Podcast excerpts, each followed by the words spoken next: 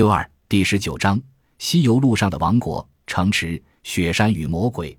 玄奘瞧着统叶虎说起东突厥幸灾乐祸的样子，不禁生出怪异的感觉。事实上，东西突厥仇深似海，其矛盾比跟外族更甚。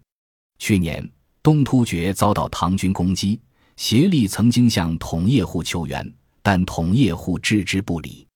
而协力败亡后，宁可逃亡吐谷浑。也不愿跟统叶户有所瓜葛。法师啊，统叶户心情很好，你远道而来，就在碎叶城多待上些时日。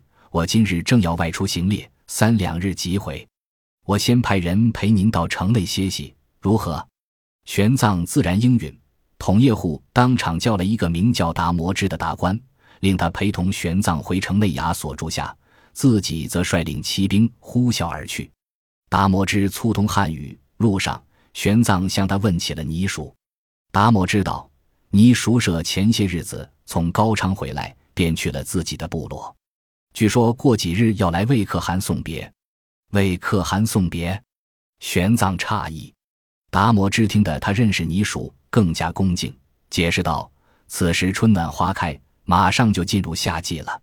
等剪完羊毛，可汗就会离开这里，回到千泉。”那里是可汗的夏宫，每年夏天可汗要到那里避暑，因此附近各个部落的小可汗都会来送行。玄奘恍然大悟，又问：“那么莫赫多舍呢？他如今在哪里？”达摩之没想到这僧人连莫赫多也认识，有些敬畏了，急忙道：“莫赫多舍恐怕也会来为可汗送行，法师稍等几日就都能见到了。”嗯。玄奘一直惦记着被莫赫多带走的大魏王平，他曾经答应阿术要把这瓶子送往大唐，如今却落入莫赫多的手中，这让他很是烦恼。大官，听说莫赫多舍从高昌带回一个神奇的瓶子，您可知道？玄奘问。达摩之顿时脸色大变，四处望了望，脸上浮出恐惧的表情，低声道：“法师，此事说不得呀。”玄奘惊讶起来：“为何？法师是外国人，小人也不瞒您。”达摩之深吸一口气，神色鬼祟。莫赫多舍从高昌带回那瓶子，据说有无上的魔力。他回来之后，那大胃王瓶里突然冒出了一只魔鬼，做出预言说莫赫多舍乃是未来的大可汗。